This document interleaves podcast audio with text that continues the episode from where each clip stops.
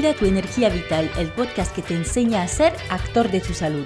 Me llamo Cecil y con este podcast pretendo darte las claves para cuidar de tu salud con soluciones naturales. En cada capítulo te ayudaré a acercarte a un equilibrio y una armonía con tu cuerpo, gracias a la fuerza que llevas en ti. Bueno, hay un, hace un poco de viento, mm, pero bueno, estoy en Almería y no tengo otra. Una cosa que no me gusta mucho de este lugar, pero tampoco me puedo quejar porque con tanto sol al año me hace un cambio bastante potente con Francia. en fin, este podcast es muy importante para mí. Primero porque quiero hablar de una enfermedad demasiado poco conocida y dar algunas pistas de lo que se puede hacer para mejorar la vida de las mujeres que padecen de ello. Aunque, por supuesto, luego lo ideal es individualizar, personalizar los consejos y remedios y ahí llegamos al segundo punto. Anuncio oficialmente que podéis escribirme para una consulta de naturopatía online. Por ahora, lo mejor es que me escribáis por Instagram en amanecencia-naturo. Ya estaba pasando consultas en presenciales en mayoría y he empezado a pasar algunas online, pero todavía no lo había ofrecido así durante un capítulo de Cuida tu energía vital.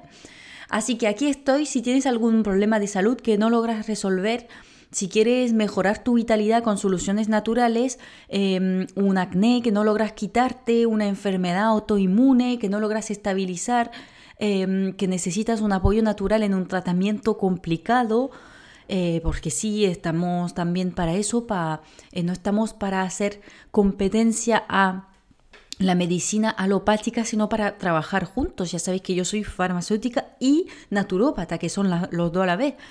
Em, también simplemente si queréis hacer lo posible para tener un sistema inmune a full.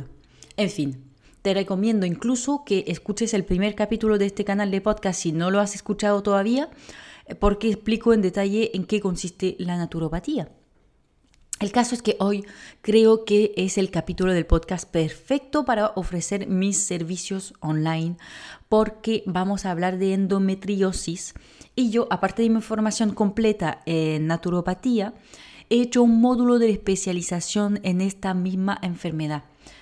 ¿Por qué? Pues porque escuchando el testimonio de muchas mujeres que padecen endometriosis, me di cuenta que los sanitarios están muy poco formados, por no decir nada, eh, para ayudarlas frente a esta patología. Entre los 6 y 7 años que se tiran corriendo de un médico al otro para obtener un diagnóstico, lo sola que y poco escuchadas que se sienten, em, hay de que devolverse loca, vamos. Así que a mi pequeña escala quiero poder ayudar a las mujeres con endometriosis. Para eso, lo primero que hay que hacer es definir esta patología. Porque yo, como buena friki de la salud, pues llevo ya varios años escuchando hablar de endometriosis y sospecho enseguida al escuchar una mujer describir sus síntomas y mis redes sociales están llenos de posts sobre el tema. Sin embargo, el otro día atendí a una mujer en la farmacia que me contaba lo horrible que le estaba pasando eh, cada vez que le llegaba la menstruación y a veces incluso en todo momento del ciclo menstrual. Y cuando le pregunté si algún día algún médico le había hablado de endometriosis, em, su reacción fue ¿endo qué? Mm. Y ahí despabilé. Eh, en realidad, aunque se está haciendo muchos esfuerzos para dar visibilidad en esta, a esta enfermedad, sigue muy poco conocida. Y sabes qué? El mes de marzo es el mes de visibilidad para la endometriosis. Se han creado muchos posts, mucha, mucho contenido sobre el tema este mes, así que no dudes en bichear un poco si con este podcast estás eh, descubriendo la endometriosis y quieres saber más todavía. Bueno, que me estoy enrollando mucho. A ver, uno de cada diez mujeres padecen endometriosis. Para que veas que sí, afecta a muchas personas. Y si eres un hombre, no te vayas, porque igual tu novia, tu hermana, tu madre está sufriendo de eso y la puedes ayudar. A nivel fisiológico, aunque se ha dicho mucho que ocurre como una migración de células del endometrio en el exterior del útero, los últimos estudios concluyeron que sería más bien células muy parecidas a las células del endometrio que se desarrollan en otras partes del organismo. Em, puede que sea efectivamente una migración de células, pero también una consecuencia del entorno, de la exposición a los disruptores endocrinos, Em, un desarrollo de, tejido fuera del útero antes del nacimiento y por último se están investigando mm, la genética y la similitud con enfermedades autoinmunes incluso. Las células parecidas a células de endometrio em, que se encuentran fuera del útero desencadenan la formación de quistes y adherencias entre los órganos que se denominan lesiones y pueden producir dolor muy fuerte. Sin embargo, la intensidad del dolor no es representativo del grado en el que está desarrollada la patología. Ciertas mujeres tienen lesiones muy pequeñas pero dolores inaguantables, mientras que ciertas mujeres con muchas lesiones no se enteran ni siquiera mm, por no tener síntomas y descubren que tienen endometriosis por casualidad durante un examen clínico. Hablando de síntomas, el más común es obviamente el dolor. El dolor, sobre todo en periodo premenstrual y menstrual, muy agudo. Porque estas células, similar a las células de endometrio, realmente lo que pasa es que em, actúan como las células del endometrio, entonces se inflaman y se hinchan em, a lo largo del ciclo hasta luego eh, querer deshacerse como lo hacen las células del endometrio y que nos da la regla. Pero claro, mm, según donde estén y la mayoría de los órganos interior, pues no pueden salir como están saliendo desde el endometrio em, para darnos la menstruación. Em, entonces eso hace un dolor muy fuerte muchas veces. Como te lo explicaba en el podcast sobre el ciclo femenino, el dolor nunca es normal en periodo premenstrual y menstrual nos sentimos diferentes, tenemos pequeñas variaciones de sensaciones, energía y estado de ánimo, pero nunca, nunca, nunca es normal tener que pasar, aunque sea una hora acurrucada en tu cama porque los dolores te tumban, em, algo te está diciendo tu cuerpo. Eso sí, cuidado, no estoy diciendo que todas las mujeres que tienen dolores eh, durante el periodo tienen endometriosis, pero es uno de, de los síntomas. Ciertas mujeres sufren incluso en cualquier momento del ciclo porque las lesiones se inflaman e impiden el correcto funcionamiento del organismo. Otro síntoma sería la infertilidad. Cuidado, ciertos médicos al diagnosticar una endometriosis anuncian a las mujeres que se olviden de ser madre porque nunca va a poder ser. No, perdón, no perdáis esperanza porque trabajando suavemente en equipo con tu cuerpo se han logrado milagros. Y para eso estoy yo. Modestia aparte. Bueno, por supuesto, se pueden observar también dolores y problemas digestivos o incluso dolores al ir al baño. Y dolores durante las relaciones sexuales también. Luego, claro, en, las formas complicadas de la enfermedad se puede encontrar tejido similar al endometrio en muchos órganos diferentes, incluso hasta en el cerebro, y los síntomas serán específicos al órgano tocado, obviamente. En cuanto al diagnóstico, pues claro, primero tenemos que informar a las mujeres que no deberían pasarse la mitad de su vida, en el mejor caso, sufriendo de dolor de regla para que se sientan legítima a la hora de pedir ayuda a su médico. Y yo no culpo a los médicos por, por, no sospechar esta patología, porque tienen muy poca formación sobre el tema y no es culpa de ellos. Para que se establezca el diagnóstico, se completa la revisión clínica con una ecografía para observar las lesiones. Y si no se ve nada con ecografía, se puede incluso hacer una resonancia de hecho, la resonancia permite una cartografía de las lesiones. Además, en muchos casos hay que añadir una celioscopía eh, para sacar tejido endometrial que, para, poder analizarlo. Una vez establecido el diagnóstico, los tratamientos que se suelen mandar eh, son tratamientos hormonales que tienen como objetivo callar los síntomas de dolor eh, porque van a inhibir totalmente el funcionamiento normal de las hormonas fisiológicas del organismo. El problema es que eso no, no impide el avance de la enfermedad, se sigue desarrollando, aunque se puedan regular los dolores con este tipo de tratamiento. Luego, si hay muchas lesiones, se ofrece una operación para limpiar estas lesiones, eso sí, según los órganos afectados, que no sea un riesgo demasiado alto operar. Bueno, creo que para una primera definición no está mal. Eh, ya te da una idea de lo que es esta patología y te permite sospecharla en ti o una familiar que lleva tiempo sufriendo este tipo de síntomas. Vamos a pasar ahora a la visión naturopática y por consecuencia a las soluciones naturales que se pueden aportar para mejorar la vida de una mujer, de las mujeres con endometriosis. Empezamos por supuesto con la alimentación. El enemigo número uno es la inflamación. La endometriosis es una patología inflamatoria.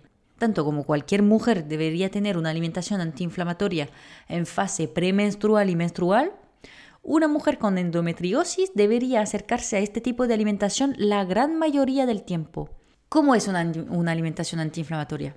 Pues primero se limitan los excitantes. Eso incluye, por supuesto, alcohol, tabaco, pero también café y té, que llevan cafeína, teína, que son excitantes. Em, luego, dentro de los alimentos muy inflamatorios tenemos, por supuesto, los, los, lácteos. Que sepáis que la lactosa no es el único problema. De hecho, en mayoría, lo peor son otras proteínas que contienen los lácteos, que desencadenan una reacción por parte de nuestro organismo, de nuestro sistema inmune específicamente, y por consecuencia una inflamación. O sea que los lácteos sin lactosa no valen, no. Los productos industriales se evitan obviamente y especialmente los que contienen azúcar refinado.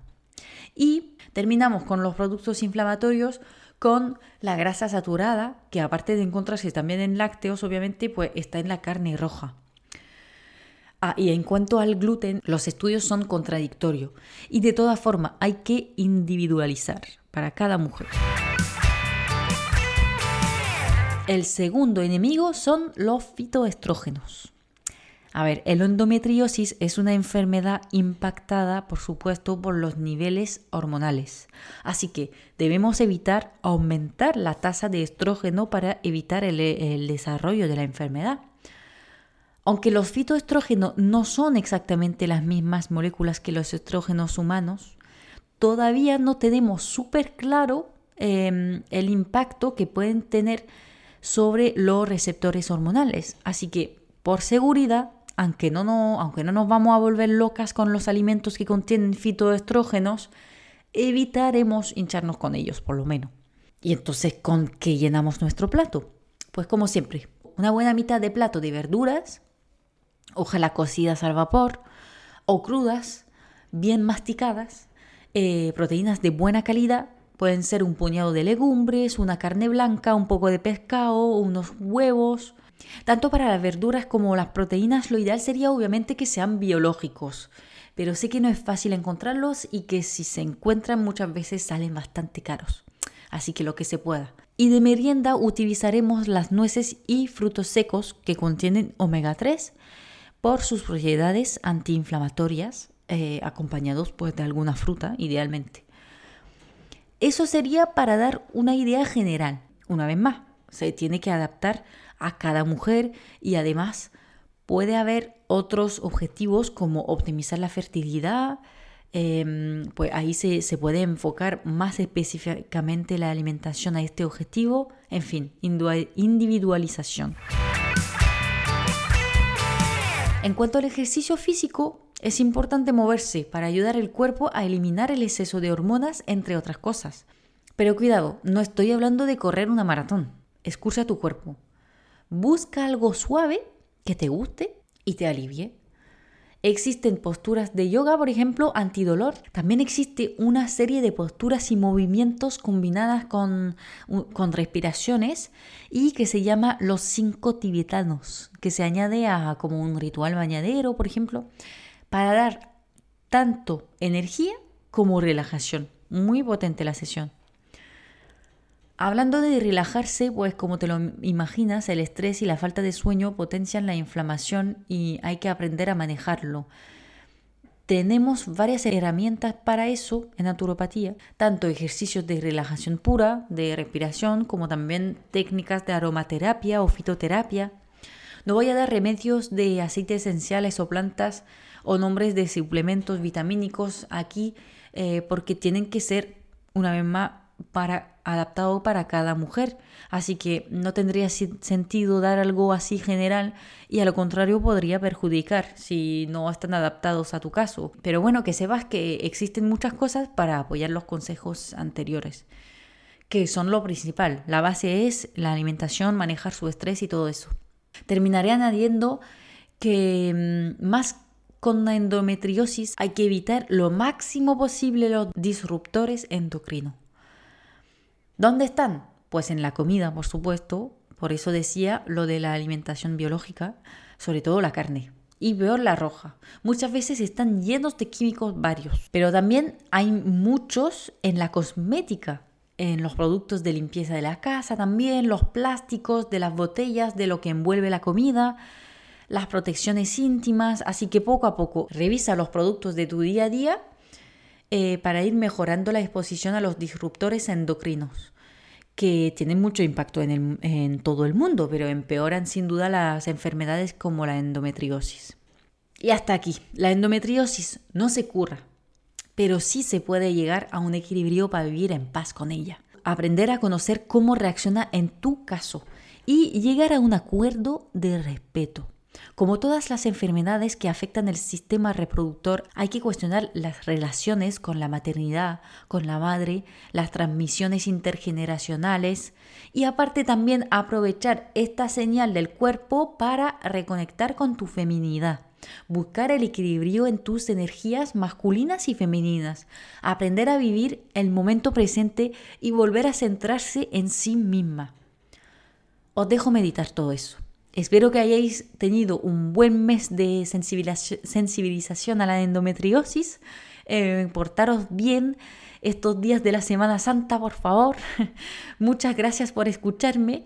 Recuerda que si te ha quedado alguna duda, puedes escribirme un comentario por aquí en la plataforma que estás utilizando o por Instagram, amanecencia-de abajo, naturo, donde también encontrarás más contenido de naturopatía y desarrollo personal. Y como anunciado hoy, pues me puedes mandar un privado para saber más sobre las consultas de naturopatía, por supuesto. Em, bueno, dejarme un comentario en la plataforma de podcast o compartir una captura de pantalla en Instagram me sacará una gran sonrisa y es la mejor forma de apoyar mi trabajo. Así que no dudes. Eh, no olvides obviamente de identificarme para que pueda verte y compartirte. Nada, nos vemos en el siguiente capítulo de Cuida tu energía vital.